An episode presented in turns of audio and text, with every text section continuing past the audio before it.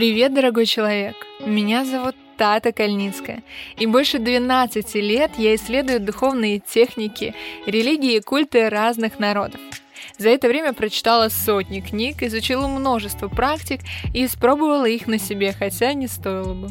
Здесь я делюсь своими знаниями и опытом без динозавров из ящика, теорий заговора и, конечно, без шора. Слушай мой подкаст. Мы будем говорить фактами о том, что привыкли чувствовать, и во что искренне верим. Не жди звезд или лучшего случая. Ставь сердечко или пять звездочек прямо сейчас. И погнали! Астрология предполагает, что существует связь между движением небесных тел и событиями земной жизни. До 17 века астрология считалась наукой и активно развивалась. Ее концепции использовались в метеорологии и медицине. В конце 17 века с развитием астрономии астрология перешла в разряд псевдонаук. Но в 20 веке она вновь набрала популярность, которую сохраняет и до сегодняшнего дня. Спасибо ретроградному Меркурию за это. Можно по-разному относиться к астрологии, но бесспорно ее влияние на человеческую культуру огромно, и будет интересно посмотреть на историю ее появления и развития. Человечество наблюдало за небом всегда. До нас дошли рисунки на косях животных и стенах пещер, отображающие лунные циклы. Люди обожествляли звезды и поклонялись им. В то же время они замечали определенные закономерности, например, зависимость приливов и отливов от лунной фазы. Астрология присутствует в культуре многих народов, но если говорить о европейской и индийской, то они уходят корнями в месопотамские астральные, то есть связанные с небесными телами мифы. Вера в то, что боги влияют на земную жизнь, постепенно перешла в веру, что сами небесные тела оказывают это влияние. Как организованная система, астрология появилась, вероятно, у шумеров. Да-да, мы часто о них говорим и вспоминаем этих прекрасных ребят. В третьем тысячелетии до нашей эры. А затем была перенята жителями Вавилона, а позднее ассирийцами. Для шумеров авторитетом было небо, которому они поклонялись. Когда восходит одно созвездие, пора сеять. Когда другое, пора убирать урожай. Небо объединяло всю земную жизнь. На основе своих наблюдений шумеры поклонялись богу Луны Сину, богу Солнца Шамашу и богине плодородия Иштар, воплощению яркой планеты Венеры. Астрологические знания были переплетены с религиозными, и хранителями были жрецы. Уже в вавилонской мифологии главные боги ассоциировались с Солнцем, Луной и пятью видимыми, невооруженным глазом планетами, а планеты со днями недели – Воскресенье — это Солнце, понедельник — Луна, вторник — Марс и так далее. Кстати, интересно, что современные практики используют эти обозначения. К примеру, в воскресенье делаются практики по поклону а, рода, а именно к отцу. В понедельник работают с интуицией и с матерью. Во вторник делают какие-то активные дела по Марсу. Вавилоняне наблюдали за циклами перемещения планеты, связывали их с важными событиями, происходившими в мире. Самая ранняя форма астрологии – астрология предзнаменований, в которой прогнозы основывались на наблюдаемых астрономических и атмосферных явлениях. До нас дошло собрание глиняных, клинописных табличек из Ассирии с предсказаниями типа а если на небе видно это и это, на земле произойдет то и то. Например, если северный ветер дует перед новолунием по лицу неба, хлеба будет изобильно. Интересно, а есть какие-то знамения, типа ветер дует туда? Это перед премией, хотелось бы знать. Опирались астрологи на то, какие события происходили в прошлом при аналогичных небесных явлениях.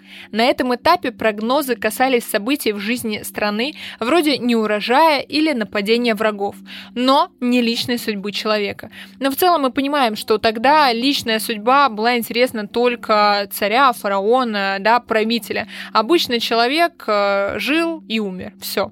Такая астрология, которая основывается на государстве, называется мунданной, и она сосредоточена на нациях, регионах, социальных классах, политических и экономических событиях. Она существует и до сих пор. Есть единицы астрологов, которые действительно хорошо ей владеют, потому что для нее важно не только знание астрологии, но еще знание истории, социума и отдельных государств. Плюс такие астрологи обычно следят за одной-двумя двумя странами, потому что невозможно отследить все. В середине первого века до нашей эры начала складываться зодиакальная система. Небесная сфера была поделена жителями Вавилона на 12 равных частей или домов. Первый дом отождествлялся с жизнью, второй с богатством и бедностью, третий с братьями и сестрами, четвертый с родителями, пятый с детьми или проектами, шестой – это здоровье или болезни, седьмой – муж-жена, восьмой – смерть, девятый – религия, десятый – с почестями, одиннадцатый – с дружбой, а двенадцатый – с враждой. Тогда же возникает гороскопная астрология, основанная на идее о том, что судьба человека зависит от расположения небесных тел в момент зачатия или рождения. Самый ранний известный гороскоп датируется 410 годом до нашей эры. В расчет принимались положения Солнца, Луны и еще пяти планет относительно знаков зодиака. Была создана математическая модель вычисления положений небесных тел для любого момента времени, что способствовало быстрому развитию и распространению гороскопной астрологии. Развивалась астрология и в Египте, где, как мы знаем, очень многое зародилось. Жизнь там зависела от Нила, и с изучением поведения этой реки, его сезонности, началось изучение и неба. Египетские жрецы открыли, что движение созвездий образует определенный период, что, например, разлив Нила происходил вскоре после восхождения Сириуса. На составление личных гороскопов имели право только фараоны и жрецы. Ну, не то, что теперь у нас, да, с запрещенной сетью. Примеры таких гороскопов можно увидеть и на крышках саркофагов. Когда в V веке до нашей эры Египет был завоеван персами, египетская астрология впитала вавилонское наследие, а в III веке до нашей эры страна попала под эллинистическое влияние, и египетская астрология слилась с греческой. Принципы современной западной астрологии были разработаны греками на основе месопотамской астрологии, из которой они взяли концепцию зодиака, разделение планет на благотворные и неблагоприятные, планетные возвышения и многое другое. Еще в третьем веке до нашей эры вавилонский жрец Берес основал астрологическую школу на греческом острове Кос, и это стало сильным толчком к развитию греческой астрологии. В Египте работали Нихепса и Петасирис. Это греческие астрологи, взявшие в качестве псевдонимов имена одного из фараонов и его жреца. В своих трудах они соединили астрологию предзнаменований, греческую астрономию и физику, египетские знания о звездах и эллинистическую философию. В ту же эпоху появляется элективная астрология, определяющая благоприятное время для начала какого-то дела, и харарная астрология, занимающаяся поиском ответа на определенный вопрос. Кстати, именно харарная астрология — это та вещь, которой я пользуюсь очень часто, потому что когда вам нужно понять, а, например, где вы потеряли паспорт, или получится один проект или нет, всегда можно спросить вопрос и получить снимок неба в настоящий момент и понять точный ответ. Вот за три года, как я пользуюсь этой астрологией, звоню Маше со словами «срочно скажи», а, всегда все сбывается именно так.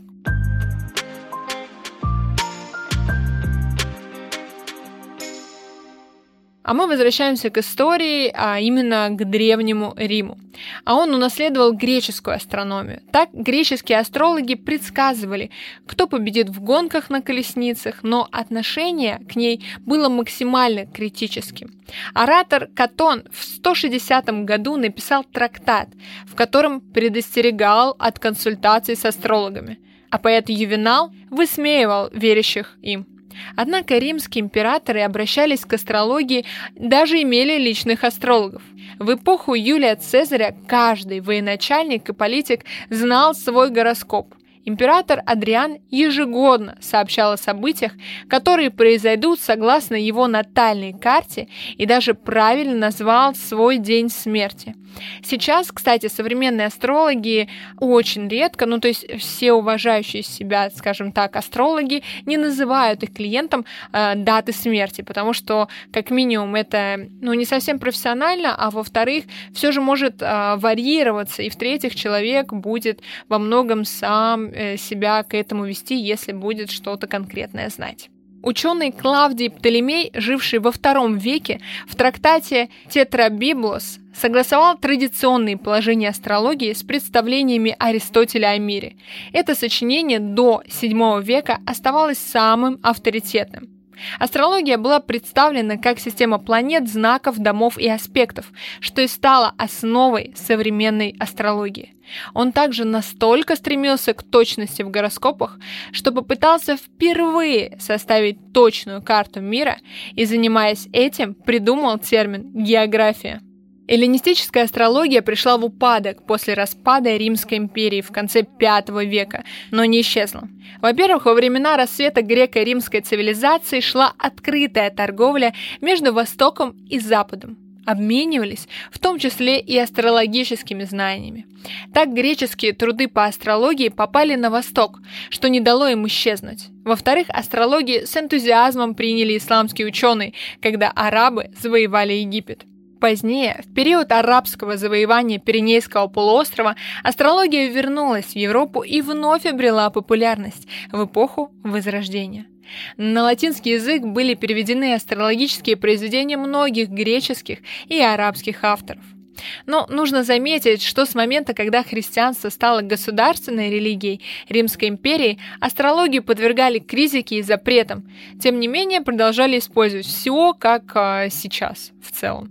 А, в XIII веке врачи сочетали традиционные методы лечения с изучением поведения небесных тел, а в XV веке закон обязывал их сверять с положением Луны, прежде чем совершить хирургическое вмешательство. Кстати, я именно так и сказала сказал своему хирургу, что вот закон обязывает его соединить мою астрологию с днем, когда он соединится с моим телом.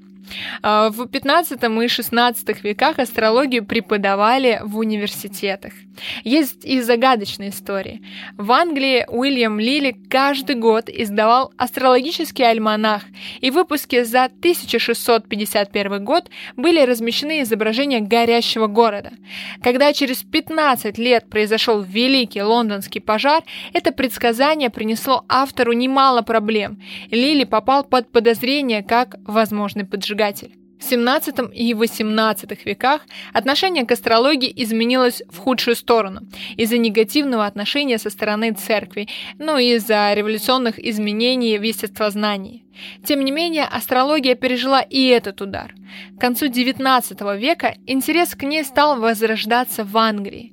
Астрологи постарались увести свои труды от понятия гадания и представлять их больше как психологию.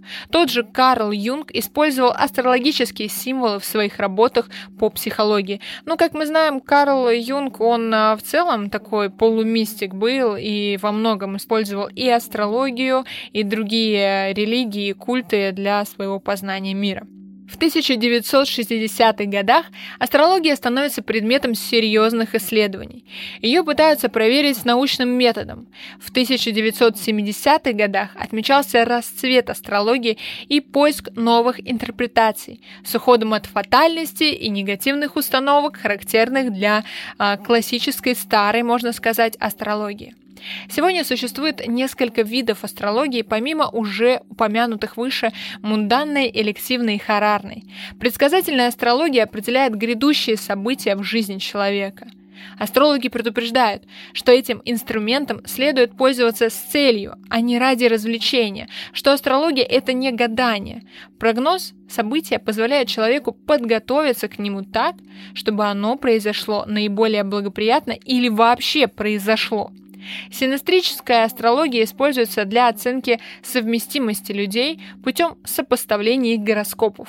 Так можно посмотреть совместимость с партнером или начальником. Скажу честно, по моему опыту я видела, знаете, самые лучшие, идеально подходящие друг другу карты и людей, которые абсолютно друг друга не любят.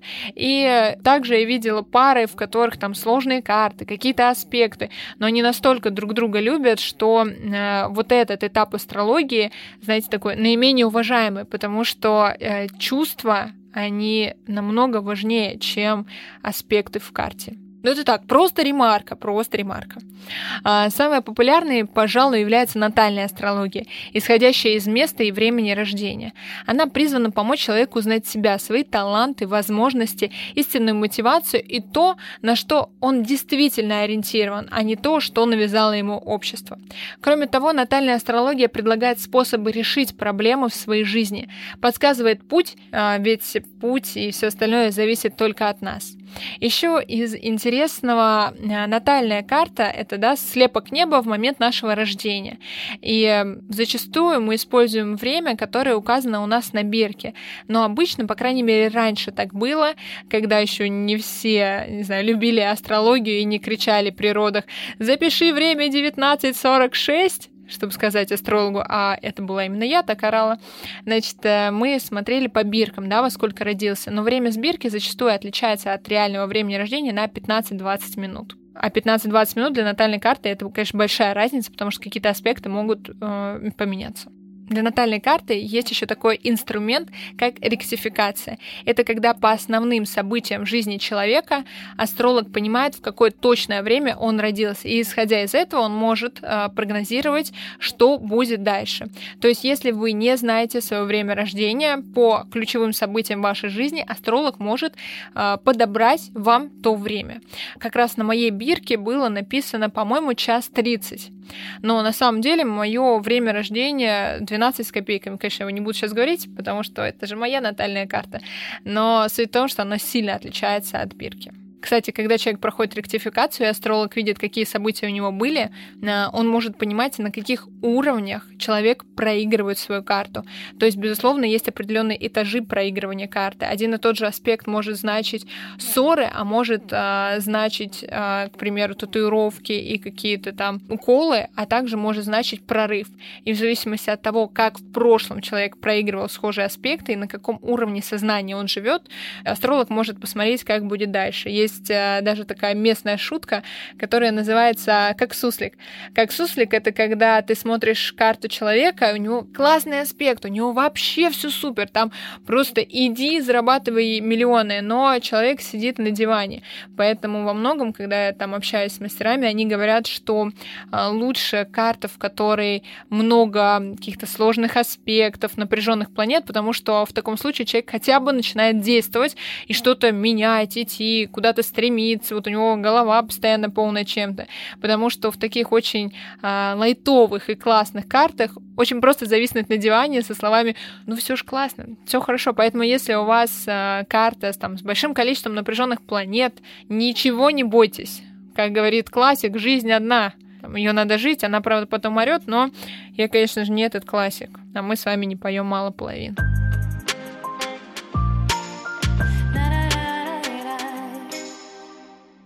Интересуют астрологов и совсем глобальные вопросы зодиакальной эры. И тут нам понадобится немного астрономии. Дело в том, что наклон земной оси постоянно смещается. Это явление называется прецессия земной оси. Для нас этот сдвиг практически незаметен, но из-за него постепенно меняется положение Солнца в точке весеннего равноденствия относительно знаков зодиака. Причем знаки зодиака сменяются в обратном порядке. То есть перед водолеем были рыбы, а перед рыбами овен. Это происходит очень медленно. Полный круг совершается почти за 26 тысяч лет. Соответственно, если разделить этот период на 12, на каждый знак зодиака приходится более 2000 лет. Это и есть зодиакальная эра. По расчетам астрологов, сейчас начало эры Водолея. Вы могли слышать, что она начиналась в 1962, в 1997, в 2000, в 2012 или в 2020 годах. Дело в том, что точную дату определить просто невозможно, так как созвездия не имеют четких границ, поэтому между эрами существует переходный период. И все же большинство астрологов сходится в том, что Сейчас эра Водолея уже наступила. Каждая эпоха имеет свои характеристики в зависимости от своего знака зодиака. Что касается политики, культуры, направлений и развития общества. К примеру, предыдущая эра, эра рыб, характеризовалась религиозностью, покорением новых земель и океанов, построением государств и обществ, идеей очищения от грехов, Вместе с тем ей были присущи жестокие или жесткие социальные правила, ограничения, догмы, склонность к разделению на народы и классы, к иерархии. Высказываются разные предположения относительно того, какой будет эра Водолея. Некоторые ожидают, что наука станет развиваться настолько бурно, что жизнь станет похожей на научную фантастику. Другие предполагают, что в первую очередь изменится менталитет, логическое и интуитивное мышление, станут гармонично дополнять друг друга духовное и интеллектуальное богатство, станет важнее материального. И, конечно же, есть надежда на то, что станет больше альтруистов, исчезнет коррупция, и люди будут помогать друг другу. Но об этом думают, наверное, самые мечтательные астрологи и люди. Водолей — это коллективный знак. Он способствует совместному творчеству и труду. Значит, можно ставить масштабные цели. Символ знака — человек с кувшином, из которого льется вода. А вода — это символ знаний. Знания могут очищать сознание, придавать силы, открывать возможности, но надо уметь обращаться с ними, использовать их только во благо. Да и даются они не даром, а тому, кто трудится ради их получения, или, как вы, уже которую минуту слушаете меня. Водолей традиционно ассоциируется со многими положительными вещами – демократией, свободой, гуманизмом, идеализмом, модернизацией, филантропией, правдивостью, настойчивостью и человечностью. Но и у него есть обратная сторона – отсутствие гибкости, неуверенность, отстраненность, нерешительность. Возможно ли, что перестанут существовать границы между странами, прекратятся войны и все будут жить в достатке? Удастся ли нам найти новые источники жизни, энергии и жить вообще экологично? Все это возможно в эру Водолея, говорят астрологи. Но, как и в предыдущей эпохе, все зависит от того, как мы, люди, распорядимся предоставленными нам возможностями. Как самый ленивый человек на этом свете, Изучая астрологию, я поняла, что это супер сложно, бесконечно сложно знать все аспекты и э, все знаки планет. Поэтому что сделала я правильно? Нашла лучшего мастера в этом деле, мы дружим с ней много лет и вместе создаем проекты. Маш, привет, э, это ты. Она каждый год э, делает мне соляр это прогноз на год, и каждый месяц лунар — это прогноз, который зависит от положения Луны.